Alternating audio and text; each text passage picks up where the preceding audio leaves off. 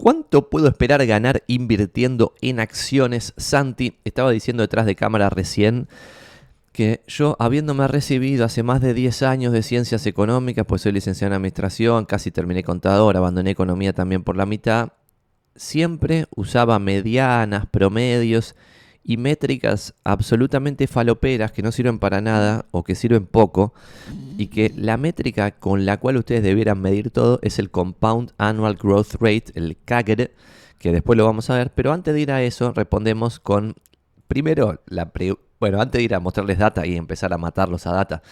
¿Cuánto puedo esperar ganar invirtiendo en acciones Santi? Respuesta corta, que lo que dan en TikTok, ponele. Respuesta corta, en periodos largos de tiempo y entrando en acciones de forma diversificada en países civilizados y entrando todo el tiempo, es decir, haciendo dollar cost average, es decir, todos los meses ahorro 200 dólares y los 200 dólares lo pongo en acciones yankees, en periodos largos de tiempo podés esperar ganar 10% anual. Esa es la primera respuesta. Si el futuro se parece al pasado, cosa que no se puede saber, por eso siempre tengo acá, ahí, la bola de cristal para boludear cuando me preguntan qué va a pasar en el futuro. En el futuro no tengo ni la más pálida idea qué va a pasar. Pero en general el futuro rima con el pasado, no se repite, pero rima con el pasado. En consecuencia, no es descabellado pensar que si vos entras constantemente en acciones, tiendas al 10% anual. Y eso puede parecer una boludez, pero no es una boludez. Cuando vos vas y googleás compound, eh, no sé, eh, interest calculator, y me voy levemente por las ramas antes de ir al tema posta que quiero hablar, que se los muestro en pantalla. Pero, uh, no me anda el Compound Interest Calculator, el que siempre uso de investor.gov. No te la puedo creer. A ver esto. A ver, a ver, a ver, a ver, a ver. ¿Estamos grabando bien esto o se me fue todo el joraca? Ah, no, está muy bien. Comparto pantalla, entonces no me anda el Compound Interest Calculator, así que lo que quería mostrarles es, che, si vos invertís todo el tiempo sin parar en un activo, vas a terminar, terminar teniendo mucha más guita de lo que podés pensar, tipo, sin entender demasiado de números. Dado no me anda la otra herramienta, voy a usar esta otra y les comparto pantalla. Estoy compartiendo acá, tiki tiki. Una que ustedes pueden googlear solo que es buyupside.com y acá pueden encontrar S&P 500 Dollar Cost Average Calculator. Primer concepto que tienen que saber, si no lo saben aún, lo decimos acá siempre, pero perdona a los que ya lo saben y lo dijimos 4.000 veces, pero el S&P 500 son las 500 empresas más grandes de Estados Unidos según Standard Poor's, que es el, que hace el índice. Es un índice que se usa básicamente para representar el capitalismo yankee. Son 500 empresas súper, súper, súper importantes y el market cap, es decir, lo que valen estas empresas sobre lo que valen todas las empresas de los Estados Unidos de América, es un porcentaje altísimo. Por lo tanto, acá es como que estás apostando al capitalismo estadounidense, ¿está bien? Entonces, si vos, por ejemplo Empezabas con cero pesos, nadie te regalaba un mango y todos los meses cerrabas 250 dólares por 20 años, ponele de, noviembre del 2000, hoy estamos 2023, del 2003 hasta octubre del 2023, 250 dólares por mes, ganabas Total 91,34%. ¿Por qué? Porque terminabas poniendo 60 mil dólares, pues son 240 meses a 250 dólares, que con 60 lucas decís 20, 20 años de ahorrar y ahorrar y ahorrar y solamente 60 lucas. No, terminás con 115 lucas, que la evolución de ese 115 se ve de esta manera. Si vos calculás el compound annual growth rate de todo este, este, este círculo largo de 20 años, probablemente estés muy cerca del 10% al cual hice referencia antes. Entonces el interés compuesto no lo podemos concebir no lo podemos conseguir nunca. Y si vos en vez de por los 250 dólares, en vez de en 20 años, no sé en 40 años, si te vas a 1983, ¿no? Hasta el 2023, y todo el tiempo ponías esa, esa, ese morlaquito, terminabas con 400 mil dólares, ¿no? El periodo. Ahorrando 250 dólares por mes, terminabas con 400 mil dólares, ¿no? Y había llegado a tener acá 450 mil dólares. Entonces, Primero, se ve que el camino no es tipo plazo fijo que va todo el tiempo subiendo nominalmente, pero en realidad te están cagando detrás de esa suba nominal, sino que posta en poder de compra verdadero va subiendo el número, en periodos largos de tiempo va a ser 10% anual, pero fíjense acá que con la estallido de las burbujas.com a principios de los 2000, tenés acá un montón de años en los cuales vos seguiste ahorrando guita, Seguiste ahorrando guita furtivamente y recién en el 2012 volviste a tener las 150 lucas verdes que tenías en el 2000. Eh, y este periodo de más de 10 años de seguir ahorrando y nunca recuperar el, monto que tenías al comienzo, al comienzo en comillas, es un poquito desesperante, ¿no?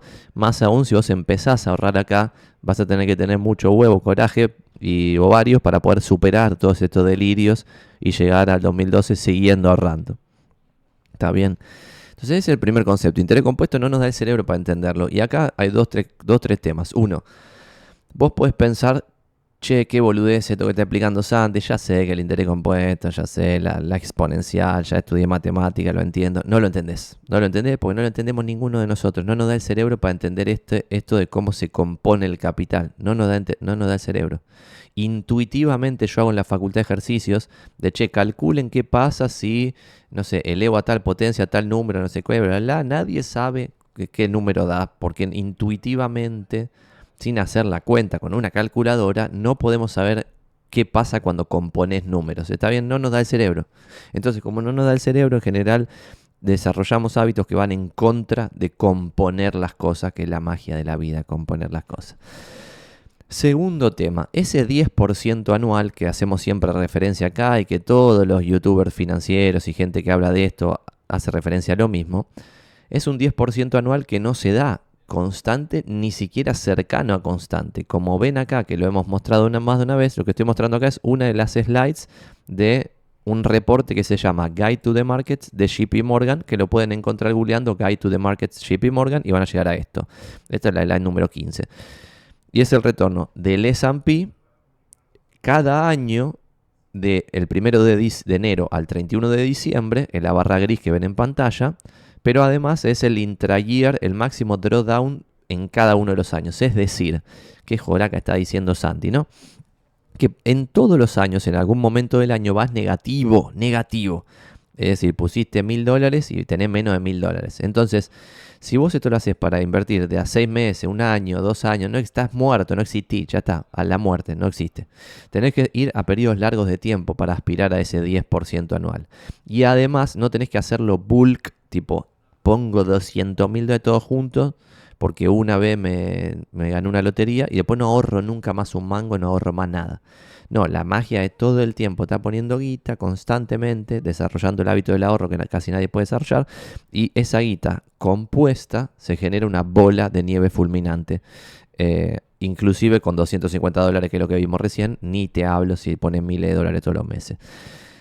Este retorno es la barra gris, volvemos a la barra grises, lo que termina siendo 10%, ¿no? 26 un año, menos 10 el otro, más 15 el otro, más 1 el otro, menos 7 otro año, menos 2 otro año, más 34, más 20, más 31, más 27, más 20, 5 años seguidos de delirio. Acá lo que les decía antes, menos 10, menos 13, menos 23, 3 años seguidos que esta asset class es decir, acciones en Estados Unidos se hizo mierda, era un gran momento para entrar cuando vos ya ves tres años seguidos de desgracia, ¿no? Esto es muy relativo, es ser contraria, no importa. No era el caso de este video que estamos hablando, de lo que estábamos hablando antes en el Twitch que no estábamos grabando para YouTube. Bueno, todo esto sigue en menos 38, un año. Este año de la crisis subprime llegaste un momento a estar en menos 49. Con el COVID llegaste a estar menos, 20, menos 25. O sea, ah, no, perdón. Sí, sí, sí, es el COVID acá. Eh, sí. O es este menos 34. No, es este menos 34. Bueno, todos los años tenés un periodo muy de, una quita zarpadísima que te va a romper la psiquis, ¿no? Pero lo que les quiero hablar hoy es esto que estamos viendo en pantalla. Y les hice el favor de poner acá el retorno, que lo ven en pantalla, ahí se ve más o menos bien, desde 1926 hasta el 2023, hasta ayer creo que hice el corte, ¿cuál fue el retorno total return del S&P? Total return es por dividendos y por capitalización, cuánta guita se ganó poniendo guita en las 500 empresas más grandes de Estados Unidos, o su equivalente, el índice que, equivalía anteriormente, porque este índice no es que existió siempre.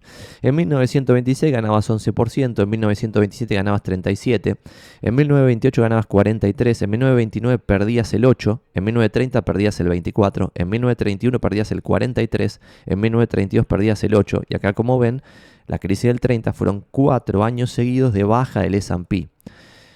Acá cualquier persona hubiera dicho, no, esto ya no existe más, la inversión en acciones, ya está, que así piensan todo, como un como corderos, todos juntitos al matadero, así los revientan a todos.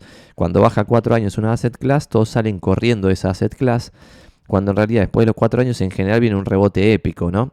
1933, 54% arriba, 34, 1% abajo, 35, 47% arriba, 36, 33% arriba, una cosa totalmente de locos mal. Y acá hay dos o tres temas, ¿no? Yo puse acá una columna de, che, ¿qué pasaba si vos ponías 100 lucardas en el S&P en 1926, ¿no? En el primer año tenía 111, después 153, después 220, y acá es cuando todos se engolosinaban, ¿no? Y cuando vos lees los diarios, que esto es muy interesante, después vamos a hacer, que ya estoy hablando con el técnico para poder hacerlo acá en, en mi mini estudio, que es mi oficina, y poner una cámara de arriba me compré un montón de revistas del 1900 de caras y caretas de Buenos Aires y vamos a analizarlas tipo pasando página por página, viéndolo desde el presente, desde, desde 2023, cómo era ese 1900, porque es súper interesante, porque de vuelta todos están mandando frutas sobre el futuro sin siquiera ver qué joraca pasó en el pasado. Que en realidad el futuro, aunque vos seas un cráneo, no lo vas a poder predecir y el pasado sí, lo puedes leer en una revista nadie está leyendo. ¿Está bien? Bueno, volviendo a este tema, en 1928 seguramente todo el mundo se pensaban que eran unos cráneos y se endeudaban para poner maguita en el, en el S&P, ¿no? O sea, se apalancaban. Entonces, si tenían 220 lucas, decían, no, yo soy un genio de las inversiones, cuando en realidad estaban siguiendo al mercado y les habían agarrado 3 años de más 11, más 37, más 43, fiesta loca, y decían, bueno, en vez de poner 220, pongo un palo, 800 lucas de deuda, mis 200, y me voy para arriba como pedo de buzo. Bueno, toma para vos, siguiente año 8% abajo, siguiente año 24% abajo, y acá ya se fundió la persona porque con, cuando ya empezó en 1930 ya las 800 prestadas, 200 propias, las 200 propias desaparecieron, no tiene con qué devolver las 800, se terminó el jueguito. 1931, 43 abajo, 1932, 8% abajo.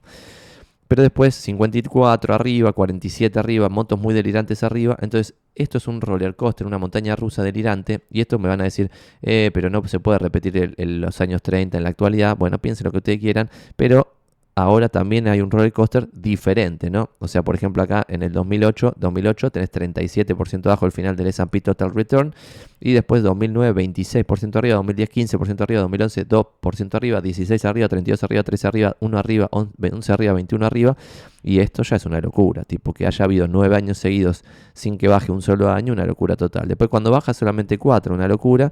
Entonces, bueno, al menos el 2022 terminó 18% abajo para emparejar un poquito la cosa, pero está medio delirada igual la cosa en, en el S&P. Pero no hay que hacer timing del mercado, así que no estoy diciendo que no hay que invertir, no tengo ni la más de idea de lo que, voy a, lo que va a pasar, eso es lo que estoy diciendo.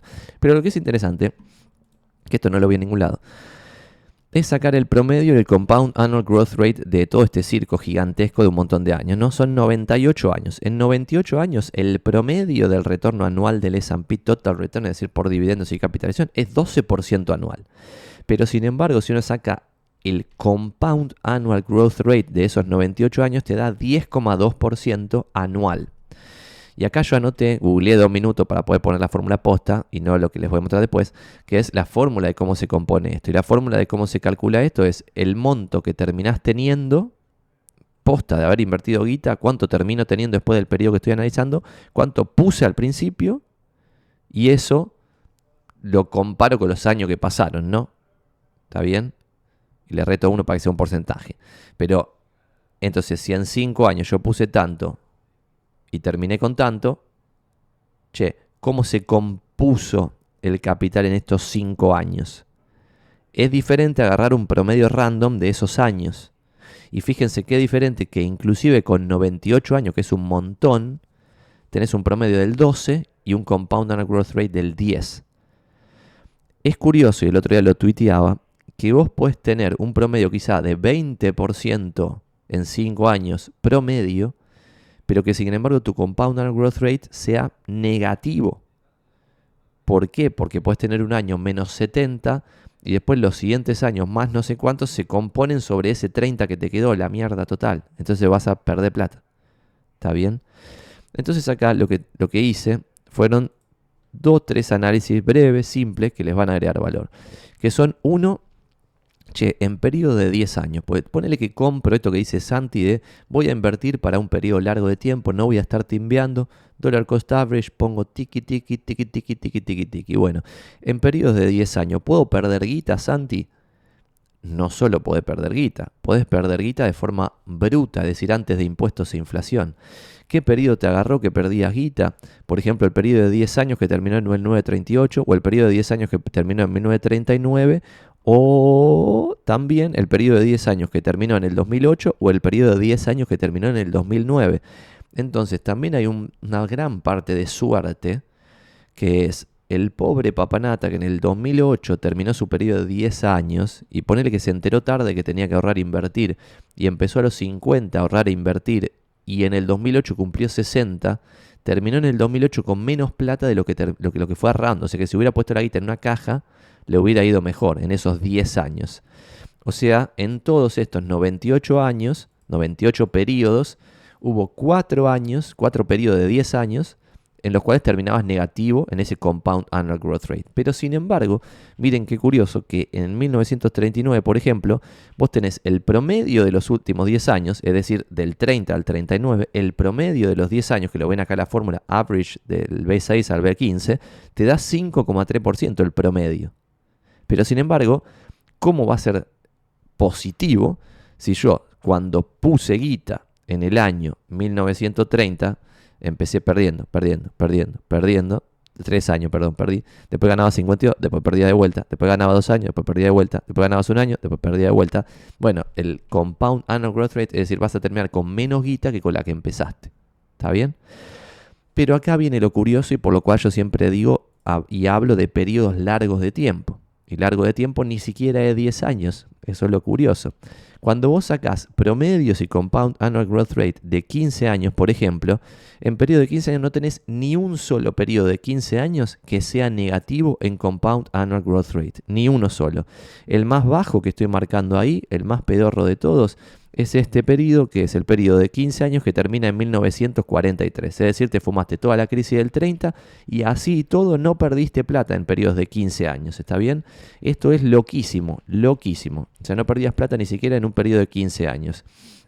Y ahora vamos a ir a, si se quiere, el promedio de los periodos de 15 años, el promedio de los periodos de 20, el periodo los periodos de 30, pero lo vemos después.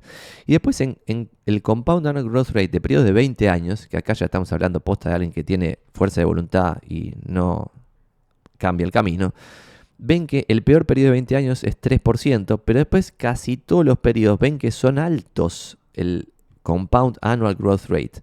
Y el promedio en los periodos de 20 años es 10,8% el promedio anual de los periodos de 20 años, o sea, si resistís 20 años.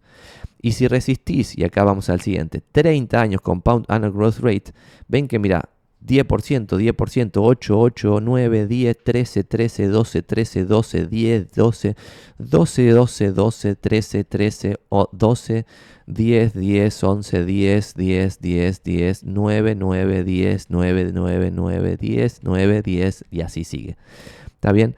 Todo esto en periodos de, 30 años, inclusive el periodo de 30 años que vos empezaste con la crisis del 30 y terminaste en 1955, tenés un compound annual growth rate, es decir, que cada año se compuso tu capital al 10,23%. ¿Está bien?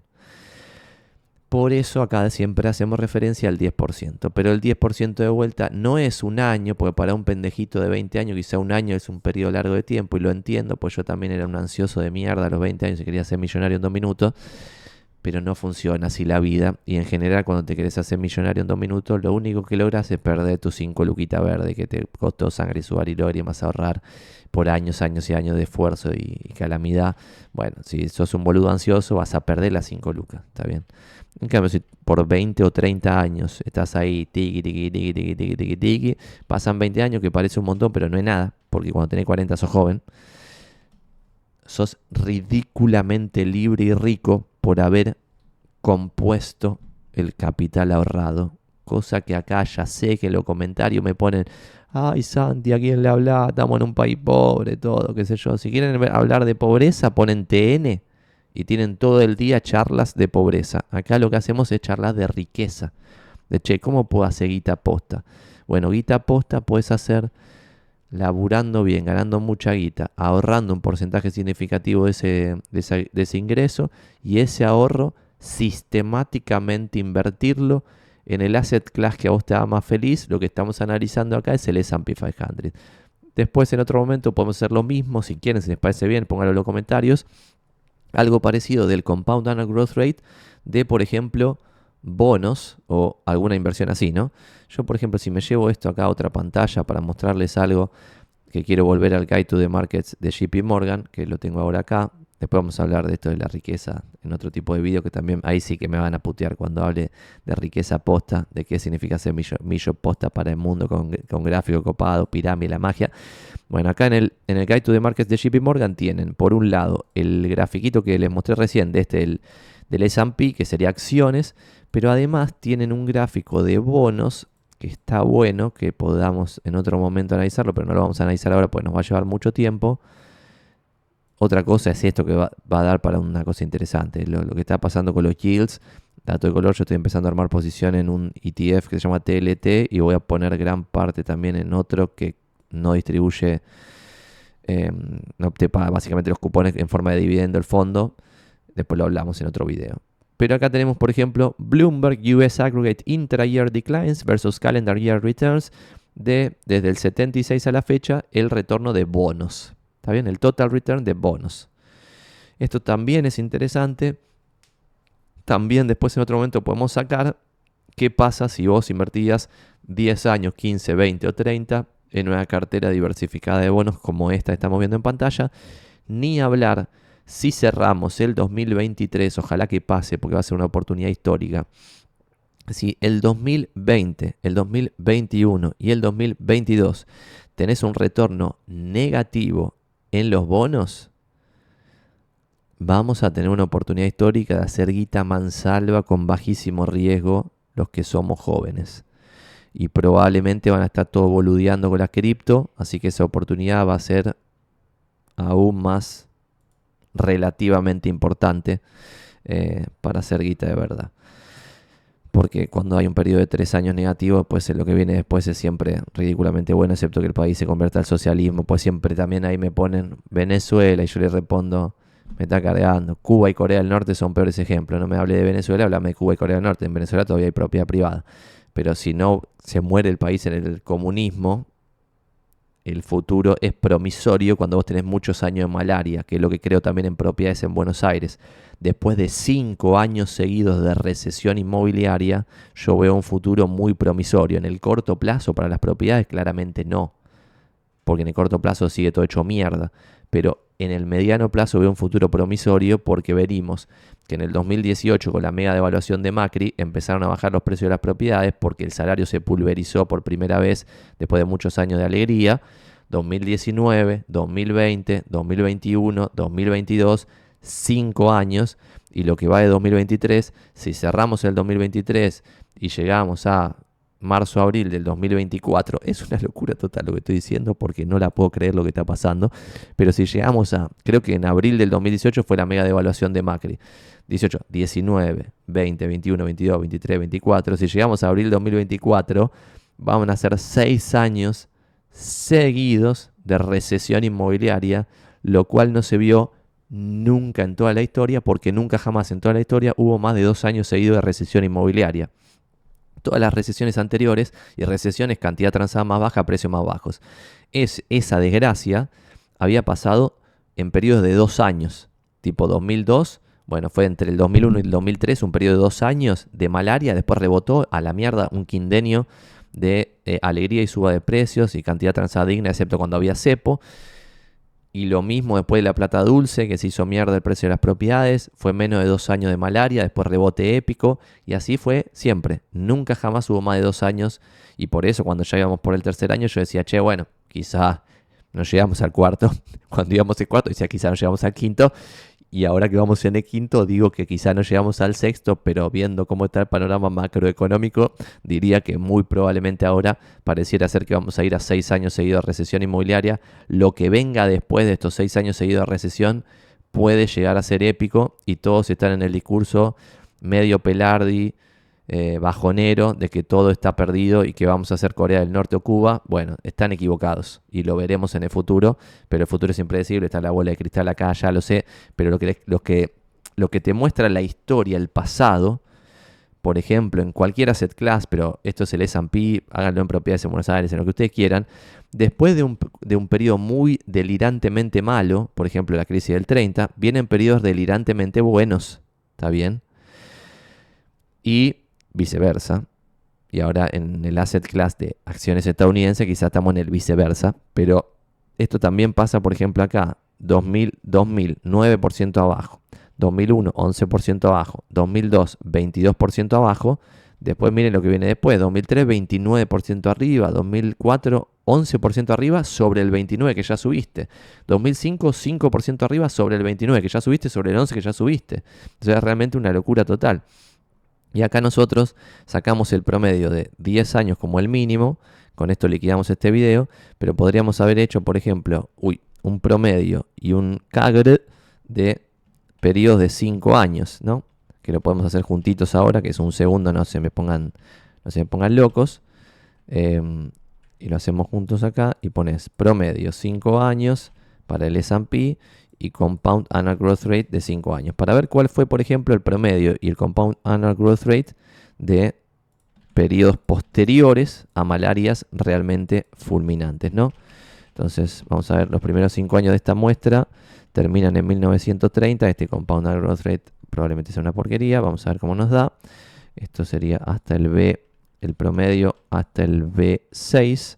De paso ven cuál es la fórmula que estoy usando para el compound annual growth rate, pues le expliqué cómo era, pero por ejemplo en Google Sheet no puedes poner el elevado como el cosito que haces en el Excel, sino que tenés que poner la fórmula de, Power. Y entonces acá cambiamos de vuelta C, y esto lo pueden hacer ustedes en sus propias casas, C6 y acá B6 para que me cuente la cantidad. Y esto lo tiramos para abajo y vamos a ver cuál fue el mejor periodo de 5 años y el peor periodo de 5 años juntitos si quieren y el promedio de los periodos de 5 años. Uy, no, se me pegó, vamos de vuelta. Y ya liquidamos, no se pongan nerviosos, pero es interesante este dato misterioso que estamos por sacar. Bueno, pueden ver que hay varios periodos en 5 años ya que son excesivamente negativos. O sea, perder el 12% compuesto por año es una cosa realmente tristísima. Y acá ya ven que el Compound Annual Growth Rate de 5 años hay varios momentos que son negativos, ¿no? Lo están viendo en pantalla, ¿no? Pero sin embargo, cuando venís de momentos muy, muy malos, después te das, por ejemplo, el periodo de 5 años que terminó en 1936, terminó con, con un compound annual growth rate del 23% anual. Es una locura, ¿eh? Y esto para que ni siquiera sepan la fórmula de interés compuesto, ni vayan al compound interest calculator, ni, ni, una potencia, ni un caraco de nada. Si ustedes deciden 100 lucardas y ganan 23% por año, es primer año, uno, perdón, 100, 100 lucardas, 100 lucardas. Primer año, 1.23. Segundo año, 1.23. Tercer año, cuarto año, quinto año, terminas el quinto año con 281 mil dólares, habiendo empezado con 100 mil dólares.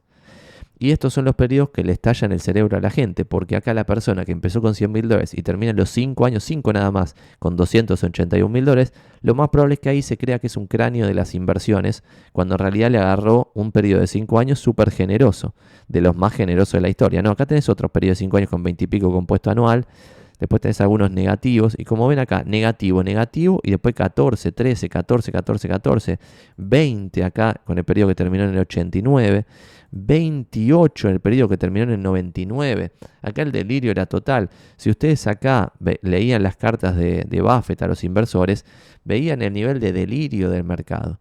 Pero de vuelta, 28,56 anual por 5 años una locura realmente delirante. Y lo contrario también es cierto, cuando vienen periodos muy malos, poner este periodo de 5 años terminó en el 2011, fue negativo para el compound growth rate, después el terminó en el 2013, termina 17% arriba, y si me voy 5 años en el futuro, termino 16% arriba, el que empezó después de esta malaria. 16% compuesto es una guasada, ¿eh? Guasada. O sea, terminás millo más rápido de lo que pensás. Y esto es todo ese 10% anual no es tan fácil de 10% anual así nomás. Tipo, piensen un poco qué significa el 10% anual, pero no es así, así nomás. Si esto están viendo en YouTube, like y suscribirse. Espero que haya servido, lo quiero.